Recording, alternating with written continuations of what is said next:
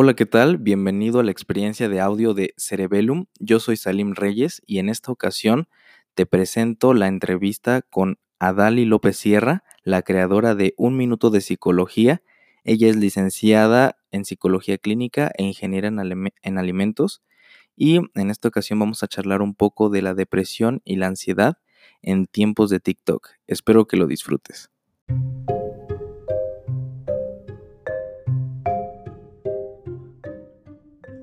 Muy bien. Listo. Muy bien, ¿qué tal amigos de Cerebellum? El día de hoy me encuentro con eh, alguien muy especial. Eh, la verdad es que hace unos días me encontraba revisando y scrolleando, ya saben, en mi teléfono, en TikTok, y de repente, para, ya saben, para encontrar eh, algo de contenido para ustedes, me encontré con esta gran chica que es TikToker y sobre todo eh, tiene un contenido muy interesante sobre salud mental, psicología muy práctica, la verdad, muy entretenido su, eh, su contenido, estoy estupefacto. Y es licenciada en psicología y es ingeniera en alimentos. En serio, qué valor, porque no cualquiera se atreve a hacer una ingeniería y una licenciatura, y bueno, hay muchas cuestiones así. Así que, bueno, eh, me gustaría que ella misma se presentara, por favor a Dali. Gracias. ¿Qué tal a todos? Gracias por, por invitarme. Eh, soy a, salir de mi zona de confort y te agradezco mucho el, invitarme y, considerarme. Eh, como habíamos platicado anteriormente, pues, pues sí, eh, soy psicóloga clínica y mi, mi, carrera anterior pues es de ingeniería en, en alimentos. y pues la verdad es que comencé en el tema de TikTok hace como un mes más o menos y inicié por tema de diversión. Eh, simplemente era algo que yo conocía eh, y lo quise transmitir y hasta cierto punto me sirvió como desestrés, como una manera de, de implementar mi tiempo de, una forma que, que, me fuera gratificante porque sinceramente me divierto haciéndolo, lo disfruto. y pues si de, de, cajón sirve para alguien más, o sea, si hay un ganar-ganar, pues qué mejor. Digo, la verdad es que eh, sí, me, sí me gusta mucho hacerlo y me ha gustado mucho la respuesta de, de las personas al respecto porque pues qué importancia es que el tema de la psicología deje de ser un tema tabú que desafortunadamente para algunas personas todavía lo es, y les empiece a dar como esa semillita de la duda de que a ver qué es, este, me interesa, ¿no? Quisiera saber un poquito más y pues eso es lo que me da mucho gusto. ¿no? Es interesante sin duda eh, tu misión, tu objetivo y sobre todo las ganas que tienes de compartir todo ese conocimiento. Y sabes, bueno, quisiera hacer una preguntita un poco más personal, pero tiene que ver con ese salto de la ingeniería en alimentos a la psicología. ¿Cómo fue que, este, que decidiste combinar estas dos disciplinas? Pues mm, no te sabría decir como un punto específico en el que fue una decisión. Sinceramente la psicología siempre me ha llamado la atención. Mi mamá es psicóloga y desde chica siempre ha tenido como toda una biblioteca de libros que, que tienen que ver con psicología y siempre me compartía como como oro molido, ¿no? Como que experiencias, tips, cosas, y me compartía los libros y le fui, le fui tomando gusto y le fui tomando mucho, pues mucho amor por, por el tema de, de, la psicología. Y posteriormente estuve trabajando con, con niños. Eh, quería iniciar como un proyecto que tuviera que ver con alimentación específicamente para, para niños, porque pues como sabemos ahorita la industria pues está un poquito más enfocada en, los, en, proporcionar alimentos eh, que sean rápidos, pero no necesariamente nutritivos, ¿no? Entonces, como que me empecé a involucrar en ese proyecto, pero al involucrarme en ese proyecto, que por cierto, la verdad es que nunca lo, lo, lo finalicé, lo concluí, como que empecé a ver, a, a tomarle como que cariño a, lo que son las conductas de los niños, oye, el por qué se comportan así, eh, el por qué a lo mejor tienen algún, algún problema, no sé, de aprendizaje.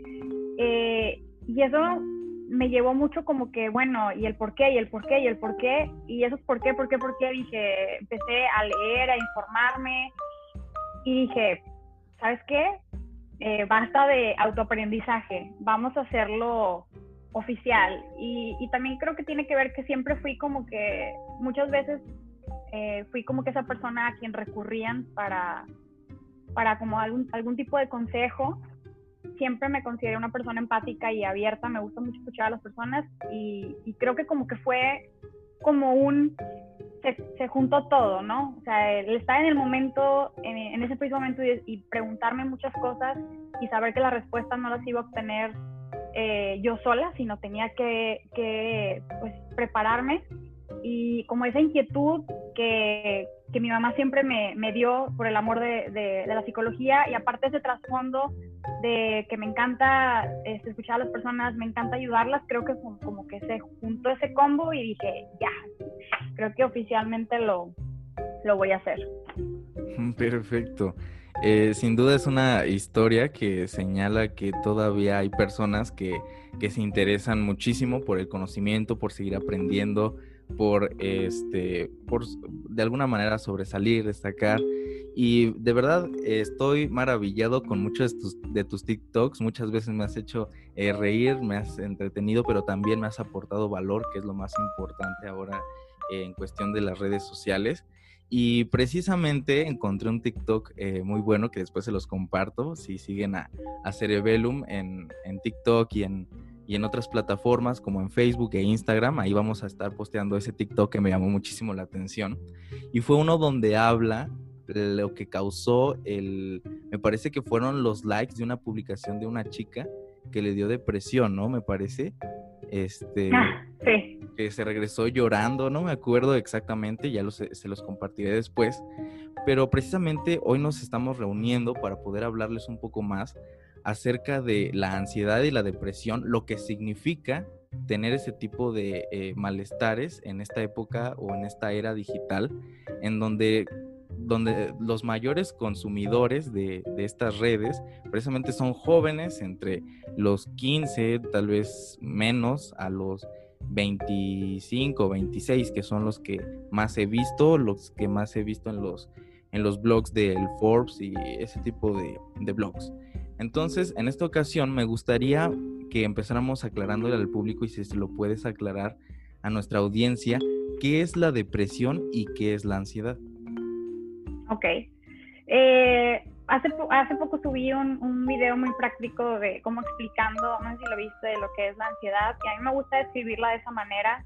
Eh, digamos, si lo tengo que describir de una manera práctica, eh, es como ese, ese miedo que tú sientes eh, y es una respuesta eh, no necesariamente mala, sino es la manera en la que tú respondes, o sea, en, exceso, es, es, el hacerlo persistente o en ocasiones irracional.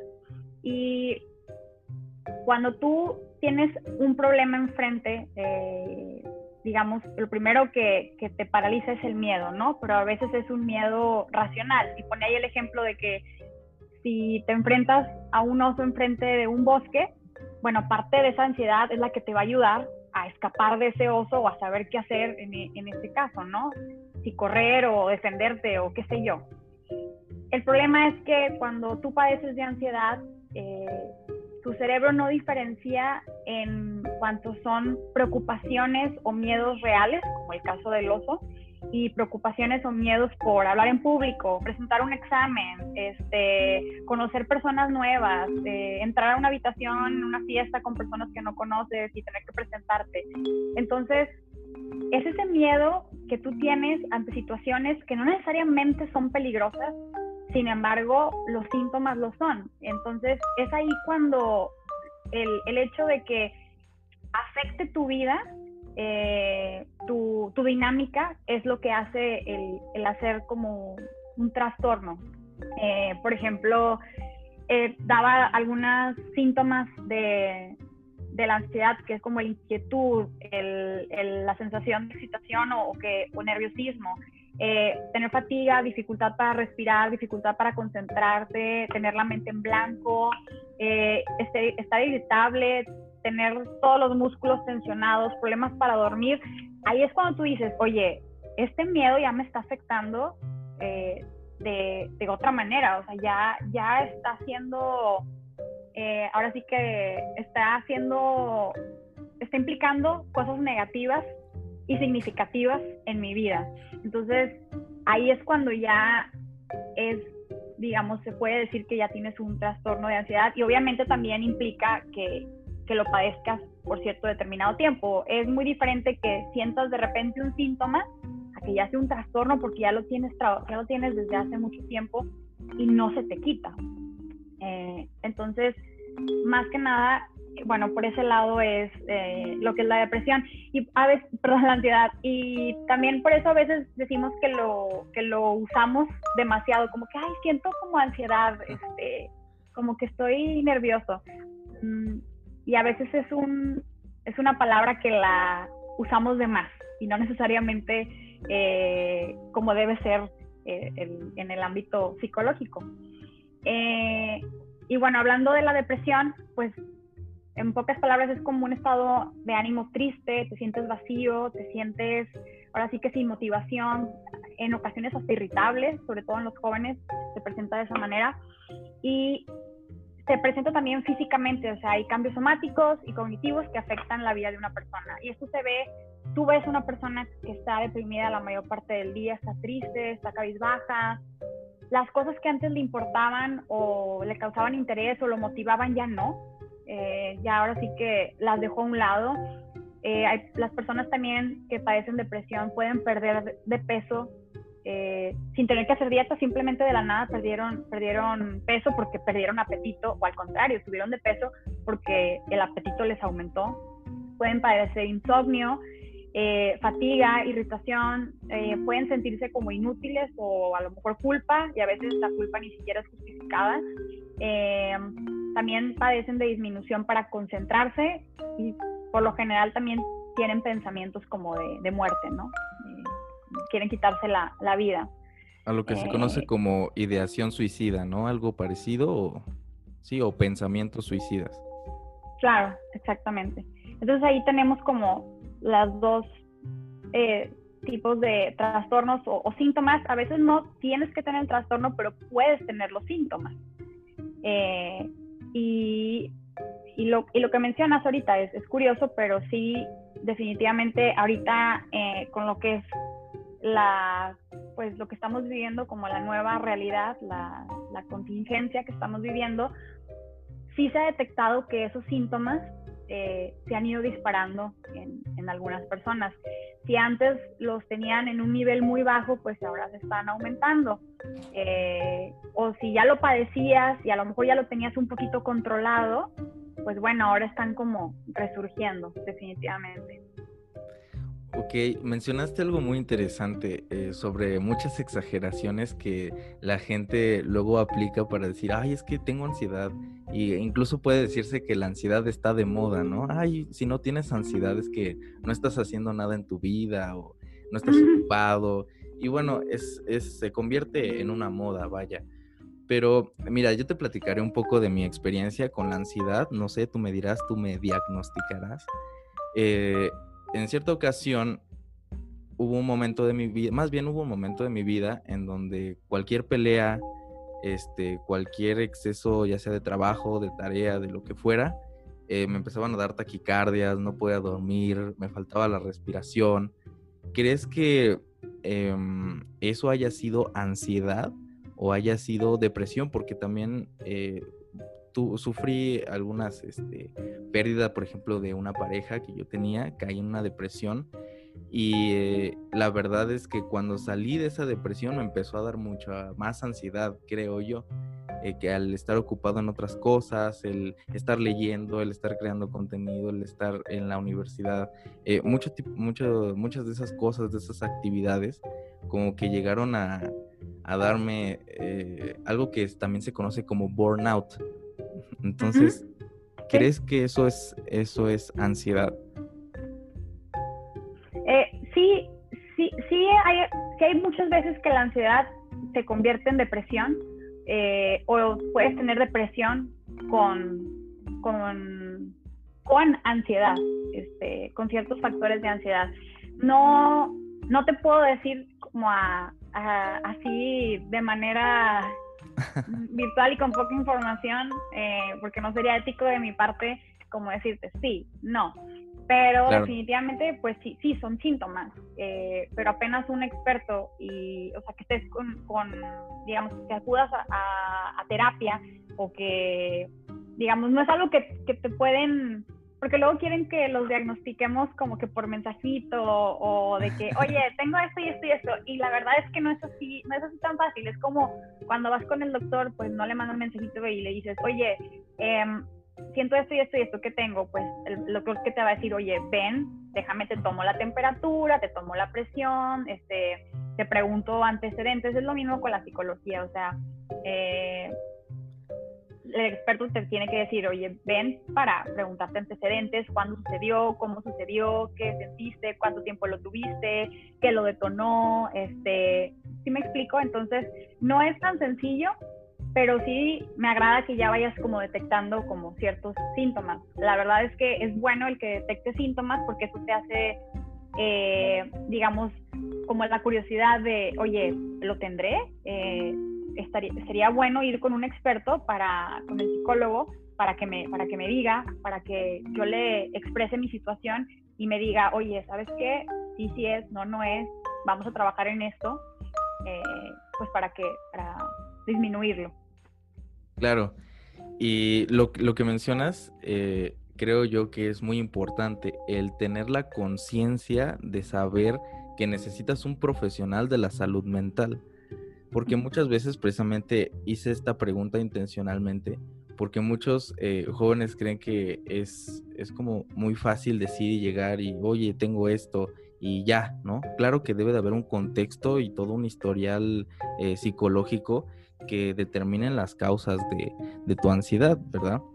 Y bueno, en, la era digital, el nerviosismo, el, que todo el tiempo estemos bombardeados de publicidad principalmente, y no solo de publicidad, sino que muchos, eh, vaya, muchos influencers que, que, tienen ciertas ideologías de salud mental o de, sí, de, superación personal, tienen la idea de que la vida es como si fuera un producto.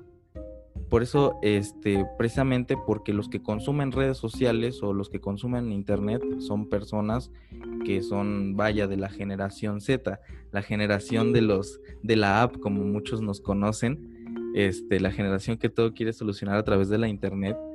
Y este, hay una, esa corriente de pensamiento en donde dicen que la vida es como un producto. Si no te gusta, si no te da placer, ¿sabes qué? Tírala, deséchala. Ya. Este, si no, eh, si no, si no, si no tienes éxito, si no te perciben como alguien exitoso, no vales nada, no eres nada. Si no estás en internet, es lo que se escucha más. Si no estás en internet, no eres nadie, no existes.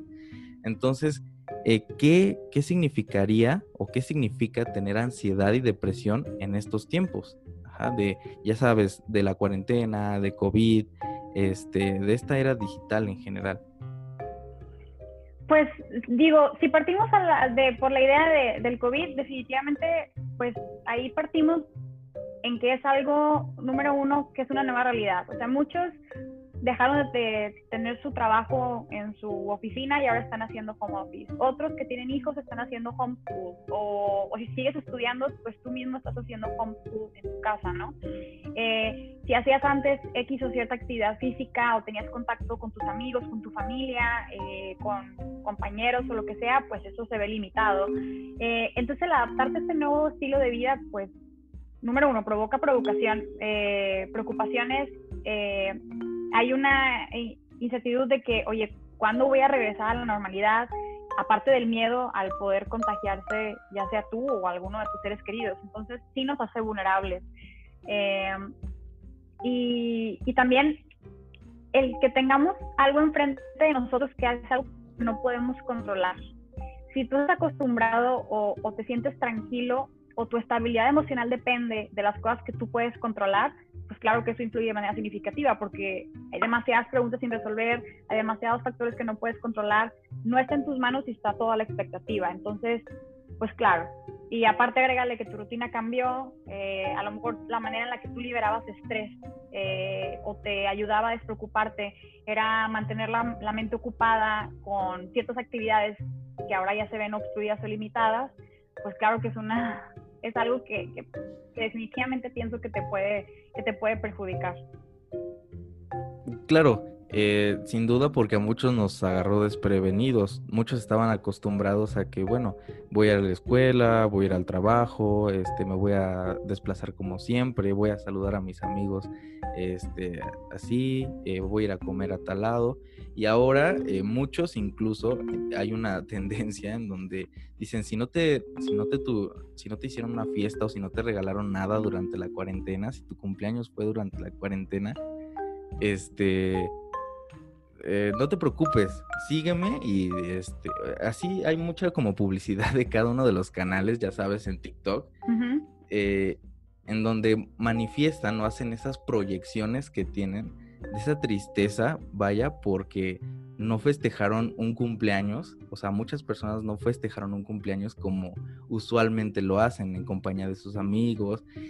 Y luego he escuchado casos que hay personas que se han deprimido por por eso, o sea, no estuvieron con nadie durante la cuarentena o están solos pasando este, esta contingencia y, se deprimen por este motivo. pero eh, precisamente ahora regresemos a esta parte del TikTok que hiciste. Ese impacto de las redes sociales en la salud mental de los jóvenes, ¿cuál es ese impacto?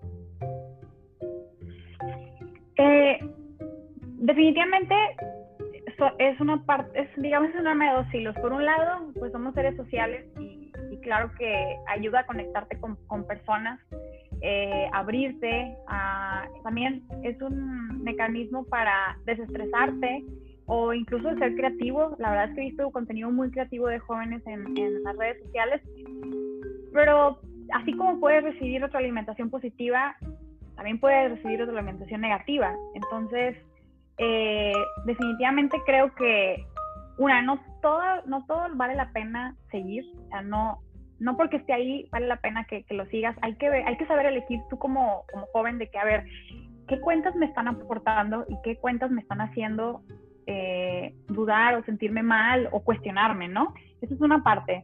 Eh, dos, también tienes que tener una ahora sí que una madurez emocional o una, una autoestima reforzada para evitar que te afecten eh, comentarios o el compararte con los demás, típico, que siempre te estás comparando con, con alguien cuando realmente pues estás viendo un porcentaje no significativo de su vida real. O sea, una cosa es lo que proyectas en pantalla y otra cosa es lo que está atrás, ¿no? Y a mí me gusta mucho eh, relacionarlo con la baja tolerancia a la frustración y la educación que tus papás te dieron, ¿no? Por lo general, si te dieron una educación en la cual todo se te cedía, la gratificación era instantánea, este, no, no trabajaste por las cosas, tu autoestima, pues no va a estar fortalecida, porque a que estás acostumbrado a que no, no, no tienes por qué luchar por las cosas, las cosas se dan fáciles, las cosas se dan inmediatas. Eh, un pequeño disgusto o un pequeño obstáculo me va a derrumbar, o sea, yo no lo voy a poder tolerar, porque nunca se me dio esa educación de poder tolerarlo. Eh, si, mi, o sea, a lo mejor mis papás siempre me defendían, si me equivocaba me daban la solución, este, o, todo era positivo, eh, y no me dejaban como que luchar por las cosas, pues bueno, ahí está la, digamos, el resultado, el, el, hecho de que, pues, de que seamos dependientes a que siempre nos estén diciendo que todo está bien y el, el que nos afecte 100% en lo que nos digan, porque cuando estoy acostumbrado a que me digan que todo está bien y que todo lo que hago está wow, eh, o me voy a estar comparando siempre con otras personas porque siempre voy a querer algo más y algo más y algo más porque así se me educó, pues bueno, pues vuelvo a lo mismo, ahí están las consecuencias. O sea, el, el, el, ser independientes, el buscar nuestro, el, nuestro propio camino a la felicidad en lugar de compararnos con los demás y pues aprender a ver la realidad y que no todo gira alrededor de nosotros y que no todo ser gratificación inmediata en, esta vida. Entonces creo que sí, mucho en cómo nos educaron y por lo tanto cómo fue fortalecida nuestra autoestima. Eso, eso que mencionas es muy cierto porque en vez de que busquemos en nosotros eh, esa, esas palabras de ánimo o esa, mm, vaya, el buscar esa independencia emocional eh, ha sido muy difícil ahora en estos tiempos. ¿Por qué? Porque estamos acostumbrados, si lo quieres ver de una manera generalizada, estamos acostumbrados a like. Que si este que si hice esto, por favor, denle like, en serio, lo espero. Eh, o nos sentimos así frustrados porque no conseguimos esa cantidad de likes que tal vez otras personas tienen o esos comentarios positivos de ay me encantó y luego que hay personas dentro de la internet llamados haters eh, que la verdad tratan de hacer menos o de sentir mal al, protagonista de, las de esa cuenta de donde estén viendo el video, el podcast, el TikTok, lo que sea. Eh, tratan muchas veces de, de, denigrar a la persona. Entonces, como son personas en su mayoría, vaya, adolescentes o jóvenes que posiblemente estemos confundidos en cuestiones de la vida, pues ese tipo de comentarios o ese tipo de, de acciones por supuesto que impactan de una manera agresiva en nuestro comportamiento, sobre todo por compensación inmediata, ¿no? Eh, en cuestión del Internet. Si yo quiero esto, si yo quiero comprar este producto ahora, lo compro y se acabó. Entonces, creo yo que el que, como dices tú, estoy muy de acuerdo contigo en el hecho de que nos enseñen a, a que nos cuesten un poquito las cosas, a que nos expongan un poquito al mundo real y nos alejen un poco del, del virtual, ¿verdad? Para tener esas, esa salud mental sobre todo. Sí, es, es, un pensamiento irreal, eh, o sea, eh, el, el, el, creer que, como dices, no todo, no todo, no todo el mundo va a estar de acuerdo con nosotros y el, y el postear algo pensando en que a todo el mundo le tiene que gustar, a todo el mundo va a opinar lo mismo, eh, o va a estar de acuerdo con lo que yo digo, definitivamente eso no, no es real y si solamente lo estás posteando para recibir algo, creo que ahí está, en pie, o sea, ahí podemos detectar como que, a ver, lo estás haciendo para recibir algo o lo estás haciendo porque te gusta y porque tú crees en eso y porque estás orgulloso de, lo, de, tu trabajo y creo que ahí es donde empiezas a rendir frutos. O sea, si tú lo haces porque lo disfrutas y porque lo crees, que te valga tres cacahuates eh, el feedback de, de, los demás, porque al final de cuentas fue gratificante para ti y lo estás disfrutando. Entonces tú no, tú no eres responsable de lo que las demás personas piensen de tu contenido, no eres responsable de tu contenido y ya, pero, pero no de, la interpretación. Sobre todo porque uno se divierte compartiéndolo, se divierte haciéndolo, eso es algo que te hace sentir bien. Vaya, y hay algo que ahora hablando un poquito menos formal, ¿alguna vez has eh, escuchado formas chuscas o formas graciosas en las que la gente muchas veces se quita la depresión o la, o la ansiedad? Por ejemplo, una imagen muy clara y ahorita que se me viene a la mente es esa película en donde te muestra que está triste, está deprimida y se empieza a comer un, o deprimido, se empieza a comer un tarro gigante de helado, de vainilla y se empieza a comer un buen de cosas. ¿Has escuchado así formas o has visto? Sí, eh, eh, mucha gente a veces piensa erróneamente, bueno, número uno que, que, es algo que se quita, ¿no? Que es como un curita, ¿no? Nomás lo arrancas y ya, se acabó, que no hay que, no hay que realmente trabajar para, para, pues para disminuir los síntomas. Entonces, desde ahí, desde que creas que es algo que se quita fácil o digamos como un curita, desde ahí ya empiezan eh, pues un razonamiento erróneo y, y claro que empiezan todas las las este, posibles eh, soluciones incorrectas para quitarte la depresión o la ansiedad, o sea, el típico de, oye, vamos a tomarnos unos drinks para que se te quite la, de, la depre, eh, pues no, no no va por ahí. Eh, claro que, oye, el tener compañía y el tener un acercamiento social con alguien, bueno, ahí sí, no estoy diciendo que lo quita, pero te ayuda, ¿no? El acercarte con las demás, el conectarte con las personas, pero no el, oye, vamos a echarnos unos drinks para que se te quite la depre, ahí ya, ya, ya no. O como tú dices, el, que empiezas a comer para sentirte mejor, pues igual y te vas a sentir bien momentáneamente, pero pues, final de cuentas es, es, este, es algo emocional.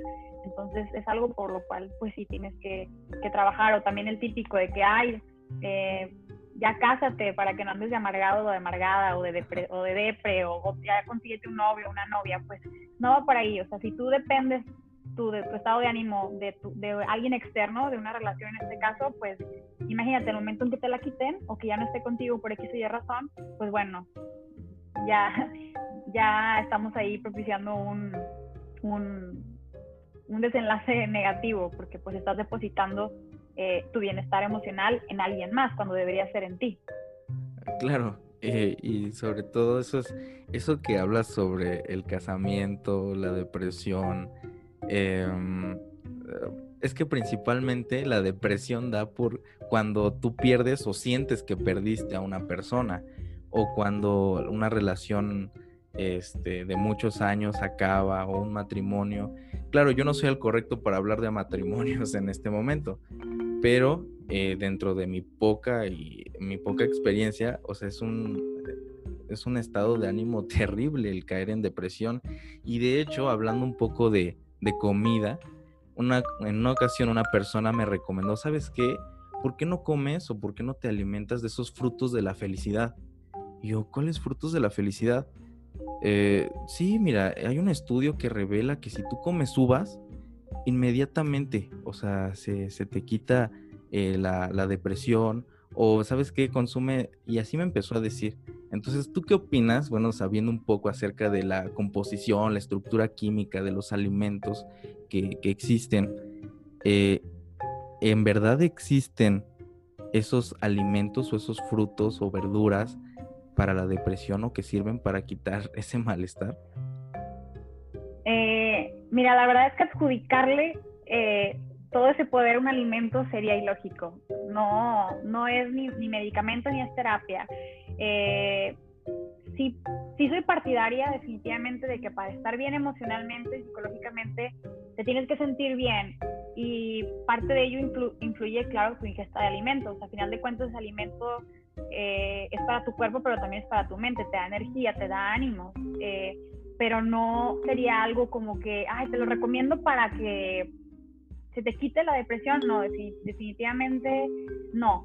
Lo que sí recomiendo es, eh, para, vuelvo a lo mismo, ayudarte a sentirte bien, a tener energía, es, número uno es alejarte de los alimentos altamente procesados, los que tienen grandes cantidades de azúcar, de aditivos, eh, es algo que puede afectar nuestro metabolismo, nuestro proceso cognitivo, nuestro humor, eso definitivamente sí. Y elegir alimentos que te nutran, porque al final de cuentas van a tener una repercusión en cómo tú te desempeñas física y emocionalmente. Eh, como todos los productos los de granos enteros, que si la avena, que si el, arroz integral, que si la quinoa, o las verduras, obviamente todas las que son las de hoja verde, que son las espinacas, la arúgula, este, las coles de Bruselas, las acelgas, té verde, bomba de antioxidantes, eh, todo lo que son lentejas, frijoles, habas, frutos rojos, eh, no, no son frutos de la felicidad, pero sí, sí es igual, vuelvo a lo mismo, es una fuente de antioxidantes, nueces, almendras, salmón, aguacate, o sea, todo eso realmente te nutre y, y, y bueno, eso sí, si padeces de ansiedad, evitar productos de cafeína, porque si tienes síntomas de ansiedad y aparte le agregas la cafeína, es un combo ahí que no, no, no recomiendo. Pero, pero sí, no se lo adjudicaría yo a, un alimento, definitivamente, pero sí lo recomendaría. Yo creo que cualquier doctor y cualquier psicólogo te diría, oye, parte de esta receta o parte de lo que te voy a este, eh, recomendar es que te alimentes bien eh, y te hidrates bien. Entonces, es parte de, es como una combinación, pero no es solamente eso. Claro, porque muchas veces cuando, por ejemplo, si no oxigenas bien tu cerebro o si no tomas la suficiente agua o si no te alimentas adecuadamente, pues claramente tu, cerebro lo, resiente y hay un impacto total en, en tu comportamiento. Así que, bueno, antes de que te vayas y nos dejes en este programa, en esta audiencia que de verdad nos encantó que hayas estado, que hayas estado aquí con nosotros en Cerebellum, este, queremos pedirte si nos puedes dar algunos tips de vida para tener una vida plena como jóvenes. como jóvenes, ¿qué podríamos hacer para no dejar que la influencia del marketing, de las redes sociales, de las apariencias, de cualquier cosa, de los contenidos que podemos llegar a ver en Internet, nos impacten de una manera negativa? Yo creo que parte mucho de ser amable contigo mismo, o sea, de tratarte bien, eh, de ser conscientes de lo que necesitas. Y algunos consejos que yo siempre doy es, bueno, número uno, como habíamos hablado, el alimentarte, el alimentarte bien, el dormir bien, tiene un impacto no nada más físico, sino emocional, porque también mucha gente, sobre todo ahorita, tiende a desvelarse y sobre todo también porque tenemos a la mano redes sociales que estamos luego luego ahí en la noche y lo único que brilla es el celular dándote el scroll, ¿verdad? Entonces, algo que yo recomiendo es que deje su celular mínimo media hora antes de dormirse, porque también toda esa información que bombardea tu cerebro es demasiado lo que recibe como para que luego ya digas, bueno, ya me voy a dormir. O sea, tu cerebro no va a descansar de la misma manera. Eh, hidratarte y ejercitarte eh, parece parece cuento viejo, pero la verdad es que si lo siguen recomendando es por algo. El, el ejercicio siempre te va a brindar, aparte del lo, impacto positivo en cuanto a físico, yo lo veo más por el impacto psicológico. Al final de cuentas te proporcionan las hormonas de la felicidad que son la dopamina y la serotonina, que pues si estás pasando por un momento difícil, pues creo que son tus, el ejercitarte es un buen aliado eh, para, para ti. Y para que esto funcione tienes que hacer ejercicio mínimo 20 minutos al día para que se liberen esas hormonas. Eh, que encuentres técnicas para lidiar eh, con el estrés en mi, en mi Instagram, eh, un minuto de psicología, ahí comparto algunas maneras de lidiar con el estrés. El enfocarte en el presente, o sea, estar mindful, no estar ahora sí que con tus cinco sentidos en, en, lo que estás haciendo en el momento, ni preocuparte por lo que pasó hace rato y estar pensando en lo que pudiste haber hecho y en escenarios imaginarios de cómo pudiste haber cambiado la situación, ni en cosas que todavía ni siquiera van a pasar y ya te están modificando, sino concentrarte en lo que estás haciendo en ese momento. Eh, tomarte breaks, oye, se vale de repente ponerte un autoletrero de no molestar, o sea, en este momento es para mí y yo me quiero relajar, eh, no quiero saber en este momento de nadie, yo quiero hacer eh, cosas que a mí me produzcan pues algo bonito, ya sea lo que te guste hacer, si leer, si bailar, si escuchar música, si ver una película, lo que tú quieras, pero se vale tomarte breaks. Eh, el ser agradecido y el mantenerte en contacto con los demás, eh, que el hecho de, estar en cuarentena no te haga que te alejes, sino que encuentres maneras creativas eh, y diferentes de poder conectarte con las personas. Wow, tremendos tips para, para nuestra audiencia. Espero que los que nos estén escuchando puedan haberlos anotado todos o mínimo este, cuando vean este video puedan eh, tomarle una, una captura de pantalla, yo que sé, para que se puedan grabar muy bien todos estos tips. Y bueno, le agradecemos eh, en gran manera a, a Dali este, por esta plática, esta charla acerca de ansiedad y depresión en tiempos de TikTok, vamos a llamar así. Este, y bueno, no sé si les quieras compartir tus redes sociales o en dónde te pueden encontrar para que ellos también consuman de contenido de calidad. Yo se los recomiendo en lo personal. Así que no sé eh, si les quieres decir en dónde te pueden encontrar. Sí, claro que sí. Eh, tanto en TikTok como en Instagram estoy como un minuto de psicología. Perfecto. Súper práctica. Un minuto de psicología. En TikTok me parece que estás como Let's TikTok About It o algo parecido. Ya lo cambié. ah, ya lo cambiaste. sí, sí, sí. No, ya ves que TikTok no te deja cambiar tu nombre hasta dentro de 30 días. Entonces ya pasando los 30 días ya, ya lo pude cambiar. Ah, ok, perfecto. Entonces en todas las redes sociales ya escucharon como un minuto de psicología. Pues bueno, te damos muchísimas gracias por estar con nosotros. Aquí esta audiencia también y esperamos que, sigas creando ese contenido que aporta muchísimo valor a la salud mental de todos nosotros. No, muchas gracias, Elim, te lo agradezco, en verdad, gracias por, invitarme. Este, me encanta aportar y también, eh, pues, saber que hay gente que también aporta y que le gusta compartir este tipo de, de contenido. Te lo agradezco mucho. Perfecto. Ok, muchas gracias a ti y nos vemos hasta la próxima. Muchas gracias.